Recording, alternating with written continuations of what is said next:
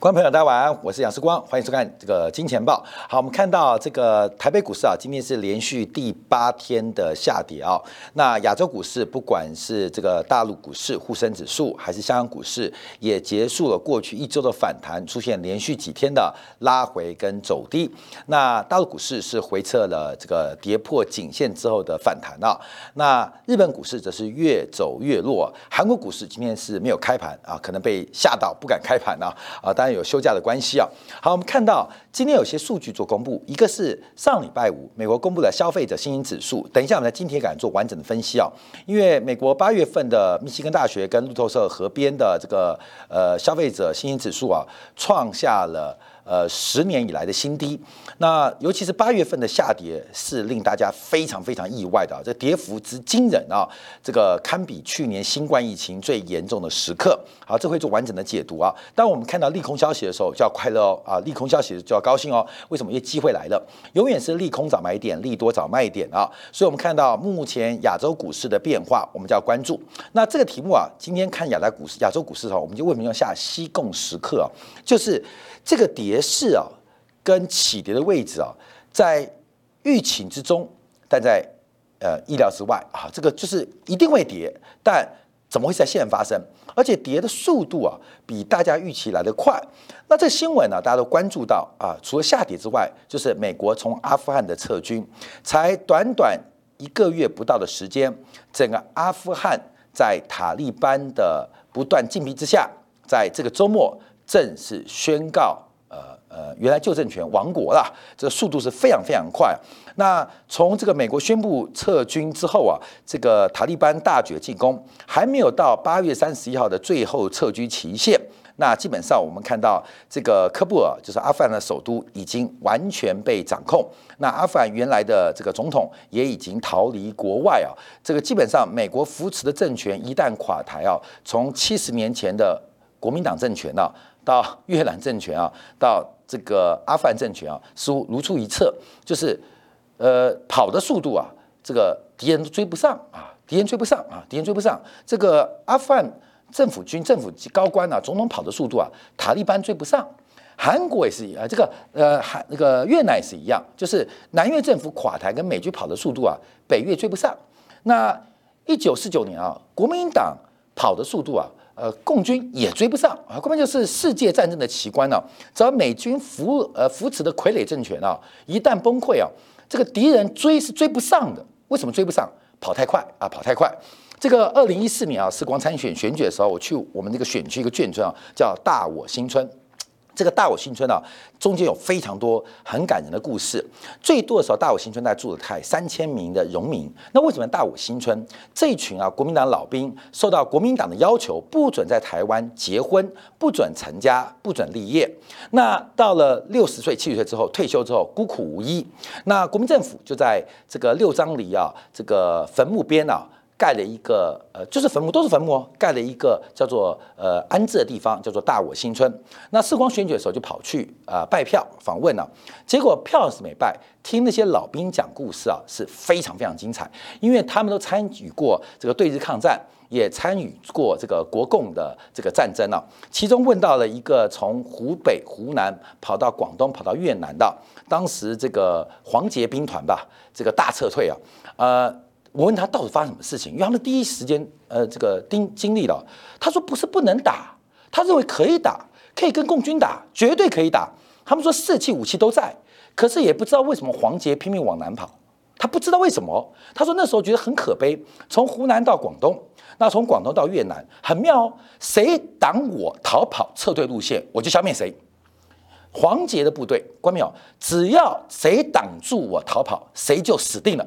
你看这战力极为惊人，说一路打到越南嘛，他他要往越南没地方跑，往越南跑，过了这个十万大山，这个翻山涉涉水啊，基本上，呃，没有人可以挡住他们撤退的路线，没有人挡，就偏偏不往后打，后面谁？后面是解放军，解放军说等等我追不上啊。不行，我要跑啊！我要跑，所以我跟你讲，这个呃，那时候我在大我新村啊，聊了好几个跟老兵的故事啊，就听到当年解放战争啊，这个美军扶主扶扶持的傀儡政府啊的可悲可恨之处。那这群老兵最后啊，光明，你知道大我新村现在剩多少人吗？剩不到五十个，你知道吗？政府对他们就是让你们赶快死，慢慢死，死光最好。那现在大有新村死光之后，就要准备改建为呃这个社会住宅啊，社会住宅就等那几个老兵死光了啊，政府就可以来动用那块土地来盖社会住宅了。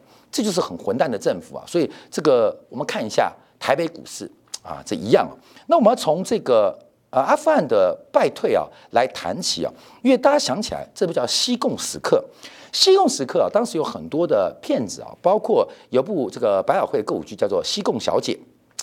这个西贡小姐啊，因为当年在一九七五年为背景，就是整个南越政府撑不住了，那美军已经跑掉了，那很多人啊，就因此啊，他决定要做一个选择。有的人是出卖器官赚钱，但他不会出卖灵魂啊。有人是出卖器官，器官可以出卖，但不出卖灵魂。那这个西贡小姐演的就是因为南越的这个呃妓女啊，不仅出卖器官。还出卖自己的灵魂，就是试图啊要怀孕美怀孕美军大兵的的小孩，取得一个美国的眷属身份、美军眷属身份，甚至难民身份，能够逃离南越。那最后啊被美军给抛弃抛弃，所以他不仅呃出卖自己的器官，也出卖了灵魂，得到的下场是非常非常悲惨的啊！在八仔会呀一演再演演几百次啊，也是一个百老汇的一个名句啊。那我们看到呃今天我们看到。呃，台湾也是一样啊。台湾的台北小姐可能也出卖器官，也出卖灵魂。那最后的结局会不会跟西贡小姐一样出现西贡时刻？好，为什么要这样讲啊？我们从台北股市来做观察啊。因为这个世界的战场以前是军事，是外交的。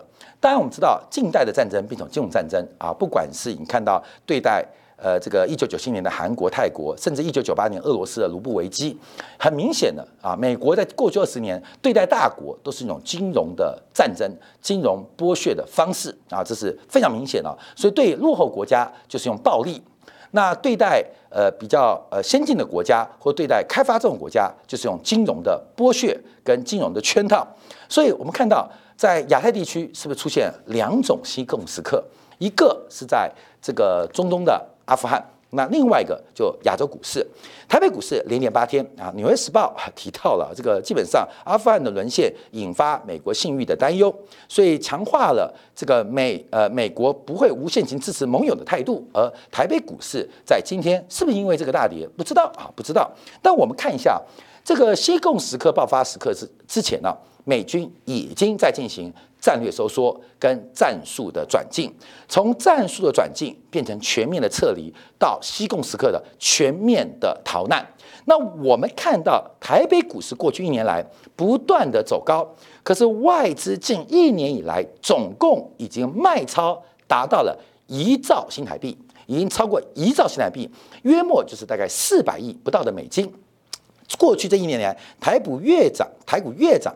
外资越卖，甚至在今年第一季到第二季之后，外资连期货、选择权市场也由多翻空。它不仅要撤离逃难，还要踹你一脚，还要踹你一脚。什么叫踹你一脚？就是部队撤走了，美军撤走了，顺便让美军啊在新贡爽一下啊，就很多新贡小姐爽一下。这什么叫爽一下？就是现货卖超之外，连期权都同步放空。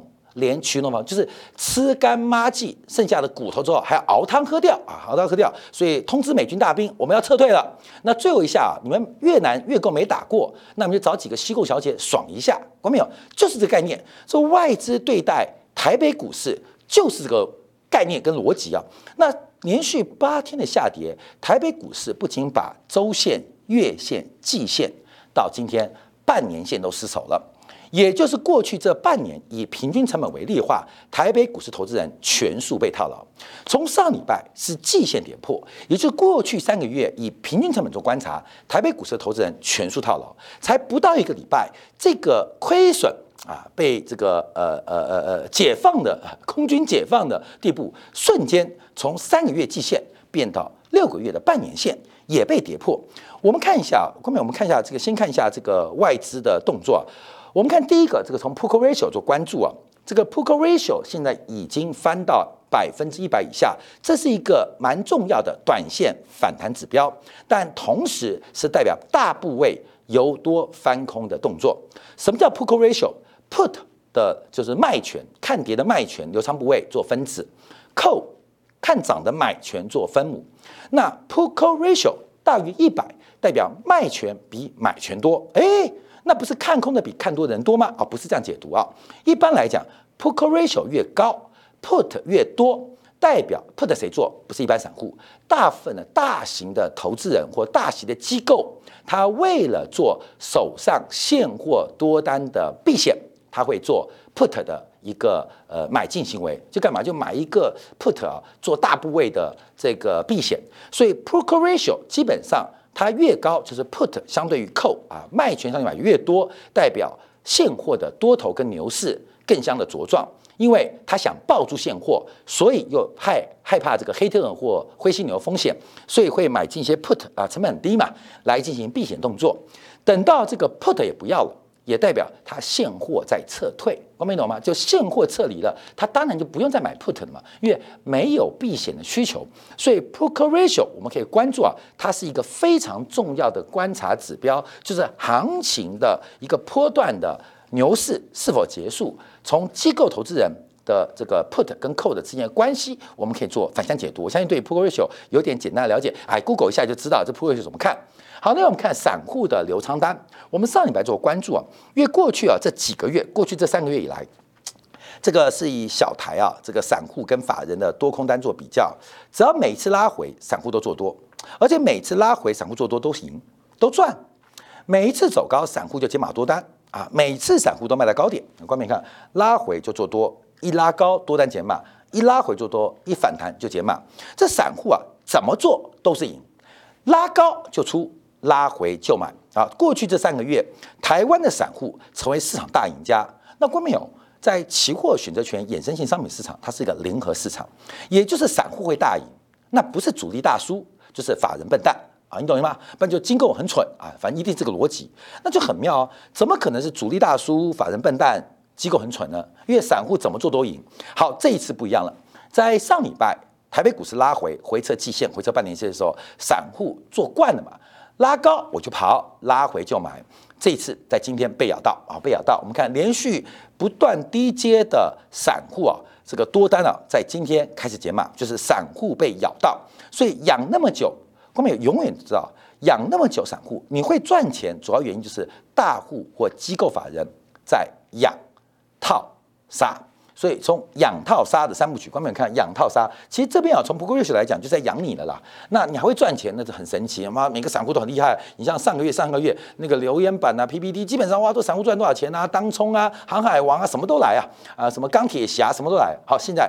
这个航海王已经变航海鬼了，那钢铁侠也被击落了啊，基本上只剩下复仇者联盟了，只剩下复仇者联盟了啊！现在那怎么复仇呢？整个环情行情的环境是不利的，所以我们看为什么叫做这个西贡时刻。好，观众朋友，这是从八月六号、八月十号到八月十五号，整个阿富汗塔利班跟政府军的控制的范围。那这个咖啡黄色的基本上就是塔利班控制的范围，那这个蓝色的就是政府军，原来阿富汗政府军所控制的范围。你看这速度消黄非常快，从六号、十号到十五号，很明显看出啊，这个呃阿富汗的政府军基本上已经丧失了绝大部分，超过九成阿富汗的区域跟省份。好，最妙的是，关美，你知道吗？八月六号啊，塔利班反攻超过一半，台北股市跌破月线。呃，八月十号，啊，塔利班占有三分之二，台北股市跌破季线。等到啊这个周末，我们看到塔利班已经解放了全阿富汗了，台北股市跌破半年线。哎，各位朋友，基本上时间完全巧合啊，时间完全巧合，就是随着塔利班的一个进展，台北股市的空军也出现了进展，而且好像有相互呼应啊，就是随着。美军跟美系外资的撤退。啊，在金融战争、金融战争的美军就是美系外资、欧系外资，在阿富汗就是美国大兵。啊，不管是美国大兵还是高盛大兵，还是摩根斯坦利大兵啊，基本上他们在两种呃时空不同的呃战场做退却。啊，做退却，都使得两个地方、两个不同的市场出现很大的变化。所以，我们看到这个是不是台北股市吸购时刻？其实我们刚就花一点时间提到，因为从整个机构人 p o k ratio 跟散户在过去这一季当中顺风顺水，在期权的操作，基本上其实充满了危机啊。那纽约时报就提到了，因为这个阿富汗撤退，使得整个尤其在亚洲第一岛链的市场都出现普遍性的危机。我们看到韩国股市也在同一个时间跌破了颈线，跌破了月线。跌破了季线啊，一模一样，既然半年线啊，今天没开盘，不然看样子是要跌破，所以韩国股市转弱的时间点，耶，怎么也跟阿富汗美军逐步的败退有关，阿富汗政府区的投降有关，就是一步一步一步越跌越快，甚至我们看到连日本啊，日本股市在今天。也准备挑战低点了，因为目前颈线看样子也要准备失守，所以这代表什么呢？意思啊？所以我们说台北股市的西贡时刻，这个外资的长期的战略转进，那战术的调整都要特别留意，尤其是外资。虽然台湾、韩国、台湾地区、韩国，包括了像菲律宾、像这个日本，是所谓美国防堵中国的第一岛链啊，第一战线。高盛跟摩根斯丹利啊，这些华尔街资本，他不会做炮灰，也不会做马前卒。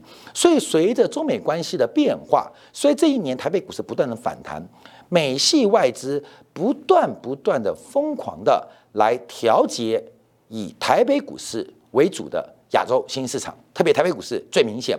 那过去一季是开始也调整了韩国股市的一个投资规模，什么原因不知道啊？为什么？因为美国股市在上礼拜还在创高，亚洲股市不仅没创高，从周线、月线、季线、半年线一路的退守，一路的退守。所以这个变化我们可以持续来做观察跟留意啊。所以亚洲股市的吸购时刻是不是已经到来了啊？不要出卖了器官。留住了灵魂，最后器官、灵魂一起被卖掉啊！一起被卖掉。那不管从越南啊的故事啊，美国人还拍了一个西购小姐百老汇。那现在阿富汗啊，这个也是被抛弃的。那亚洲第一岛链啊，现在大家都很聪明，因为现在资讯发达，然后这个历史渐渐很多很多，那就关注。好，那这问题为什么第一岛链会崩溃？因为从二战以来，二战以来，美国唯一一场打败一场。没打赢战争都是面对中国共产党，没打赢的是朝鲜战争，打垮的就讲的是越战啊，越战。所以美军对于中国啊，对于现在新中国是没有任何打赢过战机，这很离奇哦。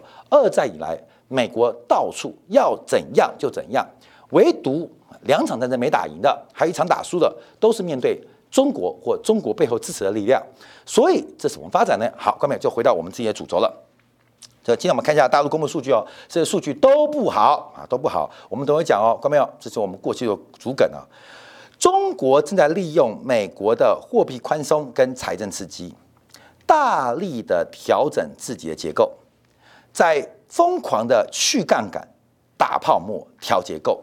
我们再提出证据给看。好，我们看今天公布的工业产值啊，这个年增率是持续第四个月下滑，社会零售消费的一个增量是连续第四个月的下滑。我们看到中国的房地产开发景气连续第五个月下滑，全部都在下滑，全部都在下滑，看到没有？全部都在下滑。我们要从几个面向跟大家做报告。呃，从这张统计报表，我们就可以看得非常清楚。呃。这是二零二一年一到七月，二零二零年一到六月，二零一七二一年就是七月单月、六月单月，中国所有的数据，所有数据，假如用二零二零跟二零二一年的平均的这个几何平均数来跟二零一九年对比，唯二或唯三比二零一九年新冠疫情爆发好的什么？有没有？进出口，进出口，因为这是二零一九年哦，新冠疫情爆发前的数据哦，我们看到。中国，我们用消费、投资、政府支出，还有出口减进口，就是海外需求四大部门。消费、投资、政府，还有净需求、海外净需求四大部门，唯一增长的比新冠较好的就是海外需求。这什么意思？我们不断在节目跟大家报告，这个中美之间的游戏不是单纯的航空母舰、隐形战机或是导弹，而是一场金融杠杆的游戏。这个中国的房地产泡沫过大。或者过去几年在基础建设的投资腐烂、效率低低迷，还有包括隐性的债务风险，都需要进行调整。我们在几个月之前讲到，中国今年以来在香港或香港以外发行的境外美元债出现了非常严重、一波接一波的违约风险。这个严格来讲是中国的雷曼时刻。严格来讲，可是为什么没有爆发？为什么没爆发？外面很多人看衰中国的嘛？你看那个轮子工啊，干嘛的？不看中国吗？中国的境外发行的以外币为主，特别是美元债，违约一波接一波，规模一个比一个大啊！海航呐、华融呐，到最近很大。中国出现了雷曼时刻，中国经济应该被大家唱衰到极点，为什么没事？我们在一个月前、两个月前提到，因为全球的美元流动性泛滥。中资的海外违这个美元债啊，违约率接近百分之五，接近百分之五。可是海外中资美元债平均的报酬大概百分之八到百分之十二，也就是百分之八到百分之十二报酬减去五 percent 的违约率，大概还可以赚至少二到三个百分点，甚至更多。也就是中国的雷曼时刻，中资的雷曼时刻，大量的违约越来越大，一波接一波。可是。透过高报酬的消化，投资中资美元债的报酬率仍然比买进西方现在有十六兆的负利率债券报酬率还高。公民懂意思了吗？你买西方的债券，不管是主权债还是公债，大部分的负报酬，哎，十六兆美金。买中国的美元债，虽然都是垃圾，啊，都是垃圾，违约率高百分之五，可是你可以赚百分之十二，赚百分之十二减去百分之五，赚百分之七。百分之七相对于西方的十六兆美元的负报酬的债券，基本上那叫做暴利。所以，我们说啊，今年以来中国的雷曼时刻已经爆发，可是为什么渲染不起来？因为钱太多，谁的钱太多？因为美国的美元流动性太多，让中国你看恒大搞来搞去，华融搞来搞去，韩搞来搞去很轻松，北京政府从容以对。为什么？因为有你美元做靠山。流动性夸张这种地步，违约率高怎么样？违约率高怎么样？我报酬率也高啊啊！报酬率减违约率总比那个低违约率跟低报酬率要好。所以我们看到，这是我们一直提梗提供大家的一个观点哦。这一次中美关系啊很特别，中国在利用美国的货币宽松，再加上财政刺激。我们先看到，我们看好的，来看坏的。我们看进出口，这边有二零二一年一到七月。二零二年一到六月，我们先看一到七月。假如把过去两年的平均值算，因为去年有个低谷嘛，新冠疫情，所以要跟二零一九年相比，过去两年出口增长了百分之三点七，就是去年加今年平均哦。因为只算今年的话，一到七月是增长了百分之三十五点二，不准，因为去年基期比较低，所以我们把两年平均值拉起来是百分之三点七。对比新冠疫情爆发之前，中国的出口只增长零点五，以年增率做观察。以年增率做观察，新冠疫情爆发之后这两年，中国的出口增速反而比二零一九年增长了，增速做观察二十六倍，哪边？哪边的出口？对美国的出口，也就是美国巨大的货币宽松财政刺激创造了极大对中国物品的需求，所以我们看到这个二零一九年中国对外的出口，中国对美的出口基本上停滞了。饱和了，见到顶峰了啊！中国的出口占世界的比例来到百分之十六、百分之十七，开始下滑了。中国的制造业开始空洞化了啊！新冠疫情来之后，中国的出口市场占有率不仅没有下滑，从百分之十六最高来到百分之二十一，创下了近百年以来单一国家占全球出口比重最高的记录。我们从中国内部数据可以看到，这两年来中国的出口。比二零九爆发之前出现了大幅度的反弹跟回升。好，那这反回升不要太高兴，因为其他数据一塌糊涂。好，各位，我们先看工业制造，这个从工业增加值啊是增长六点七，六点七啊，这个六点七。我们看二零九年是涨五点七，所以有点增加，有点增加了。那增加原因主要就是刚刚我们讲的出口部分嘛。我们看服务业，服务业跟出口就没有关系啊，比较没有关系。这两年平均六点五。比二零一九年六点九还掉了零点四个百分点，这两年哦，就是把新冠疫情做几何平均数。我们看中国的社会品零售销售，这两年平均增长四点三 percent，比二零一九年新冠肺炎爆发之前足足砍了一半。中国的服务业生产，中国最重要的零售销售都大幅度的滑落。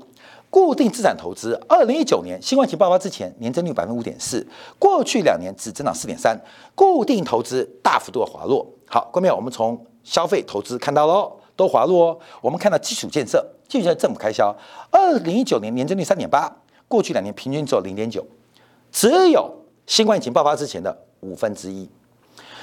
消费投资政府开销都大幅度的滑落，就靠出口。一个部门在支撑，那为什么滑落？我们知道，从二零一七年金融改革，不管是理财新规、供给侧改革等等之后，中国一直在打泡沫、调结构、去杠杆。哦，这不是你说调整就能调整哦，因为一调整就变成中国的雷曼时刻嘛。可是为什么没有爆发？因为中国正在占尽美国的豆腐啊、豆干啊、豆皮啊、豆奶，什么都要。所以中国透过美国。极大的中国商品的需求，有充分的弹性，能够调节零售、调节投资、调节政府的开销，这是一个非常特别的时刻。那针对的什么地方？就是中国泡沫的指标——房地产。中国房地产的泡沫化，大家都知道啊，非常严重，价格非常离谱。那这个它一方面是。人民跟家庭的财富，一方面是全系统的负债啊，资产负债表是匹配的，所以你可以看到风险是负债杠杆率的风险，另外一边是资产所带来的财富效果。所有什么事情啊都有有好有坏，你看有那么多的债务，就一定有那么多资产，所以房地产对中国来讲是个资产，也是个负债，但资产是价值的还是价格的？是价值推升的还是价格拉动的？那负债是内生的还是杠杆来的？这就是调结构、去泡沫啊、打杠杆的过程。所以，我们今天要关注啊，这个中国的调整时刻何时接近尾声？第一个就是美国。所以，我们等下今天来讲到美国的消费者这个信心指数啊，在礼拜五公布的啊，八月十三号，十号星期五见鬼了啊，忽然崩跌啊，从八十几掉到七十七十啊。这是一个非常恐怖的月度下滑动作，没有任何原因。美国消费信心忽然在八月份，在按照密西根大选跟路透社调查就崩溃了啊！关没有？哦，终于要来喽！我们等一下今天也会下结论哦，因为美国的刺激会再来啊，美国的财政机会来，美国能够加息吗？能够 taper 吗？基本上难度非常高，因为美国被金融资本绑架，所以没有办法啊。为了救助资产价格，美国很难进行紧缩动作。可是你越不紧缩，中国就调整的越快乐，你懂了吗？中国就调整的越快乐。可是随着美国消费者信心的下滑，这代表我们过去啊，呃上个月开始，呃上上个月我们就提到，美国上半年的零售销售这种超过单月度六千亿甚至六千两百亿、六千三百亿美金是不可能持续的。美国的 GDP，美国的规模是不可能支持每个月度。美国人零售销售超过六千亿，甚至六千两百亿的正常均值大概五千三百亿，也就是美国人过度消费，甚至过度下单。从八月份的消费者信心指数看得非常明显，所以这一块过去中国能够不断利用外部的环境来化解内部的矛盾，关没有？在未来的第三、第四季，甚至明年上半年将逐步消失，逐步消失。那会发生什么事情？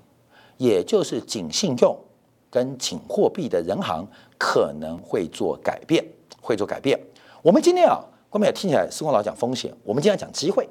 因为第一个，美国被金融资本绑架，它牺牲了产业资本，被金融资本绑架，对资产价格，不管是股市、房市，它就没有下跌的空间。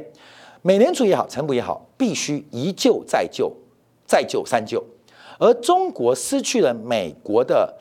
对中国的需求啊，因为它过度消费嘛，过度下单之后，那中国的调结构、去杠杆、打泡沫的动作跟政策也会逐步的和缓，甚至转为放松。好，假如中美同步都倾向鸽派，这会是继两千零八年以来一个非常重要的主张。那这会产生什么样的行情？请大家拭目以待。好，除了从这边做观察单外，那我们讲好，关键是光你讲了，那就是这个中美国中国关系应该都听懂了。那我们就要看一下，那本来治理的目标完成没有？不能目标没达到，这个环境，呃，这个不配合，你就放弃目标嘛，你懂吗？不可能嘛，你目标也能够交代，那环境转折，那就呃名正言顺，可以开始进行从紧信用变松信用，紧货币变宽货币的一个过程。我们看今天啊，这个国家统计局公布的这个资料，就是七月份中国七大城市的房价数据。那官面可以从这个是年增率，可以从月增率观察，目前不管是一线、二线、三线，目前整个中国的房价它的增速都在。快速的放缓，并不是要把房价给打死，而是要阻止房价脱实向虚。所以，中国房价的放缓，基本上让调结构、打泡沫、去杠杆动作，可能已经达成了效果。哎，不会真的跌到负的百分之四十啊，那就完蛋了。月增率达到负值，基本上就够了。月月增率达负值，年增率就迟缓嘛。月率月增率是个环比，是一个微分概念了。那呃年增率是个同比啊，基本上它就是一个积分的逻辑啊。所以基本上等到月增率达到零或是负值的时候，大概年增率就放缓了。那年增率放缓，关没有分子就停住喽。那分母就 GDP 嘛。国民所得嘛，继续膨胀，继续扩大，那杠杆率就下滑。国民懂意思了吗？所以并不是说房价崩盘啊，房价会崩啊，几率不大。可房价的下跌或打破刚性上涨的这个信仰，基本上已经正在成型。也就是第一个目标接近完成，环境开始改变。好，观众要注意到，整个大陆市场的投资机会就会逐步的一个浮现。我们从这个七大城市，不管新建的商品宅，还有包括它所谓的二手宅价格，可以看明显，尤其是二线的城市开始出现价格下跌的放缓。那一线城市的指标，深圳的房价也开始出现转弱的味道。从月增率做观察，那深圳的房价也开始出现一些改变啊，出现一些改变。所以我们可以从这边做观察，就是目标达到，目标达到。你看，以这个新建价格定金以两千年为基准的话。呃，去年是一百零四，现在是环比是呃同比是一百零三点三啊，下跌了嘛？那环比上个月一百和一百点五，环比上涨，可是月增率下滑。所以看以深圳为例，这是个关键指标。所以中国的目标达成之后，看到没有？大陆股市它新一波的一个变化。就会逐步的出现跟到来。我们过去从去年第三季到第四季，从中国的信贷脉冲来预测中国人行的紧信用态度到紧平衡发展，所有一切都为了打泡沫、调结构跟去杠杆。而现在经过一整年的这个信贷周期的发展，信贷脉冲的低点。应该会在第四季初出现，现在已八月中了嘛？第四第四季初出出现。另外，库存周期，中国正在进入一个被动去库存阶段。我们在节目当中也讲很多次。那中国的库存周期应该也会在今年的第四季出现。那随后我们就要注意到，二零一八年在十月份，我们曾经也在《金钱报》提到，中国股市买好买满买到爆的时机跟机会点就即将。会出现，提醒大家特别来关注这个全球的脉动。好，非常感谢大家继续收看。我们稍后在精彩部分，我们就要分析一下美国什么样的数据让我们开始变乐观。这个数据非常糟糕，就是美国密西根大学跟路透社联合做制表的这个消费者信心指数的八月份最新的初值报告。这个数字可能会制约美国的货币政策，也可能会刺激美国的财政政策。在这些循环的过程当中，会有什么样发展？我们休息一下，在进展部分为大家做进一步的观察跟解读。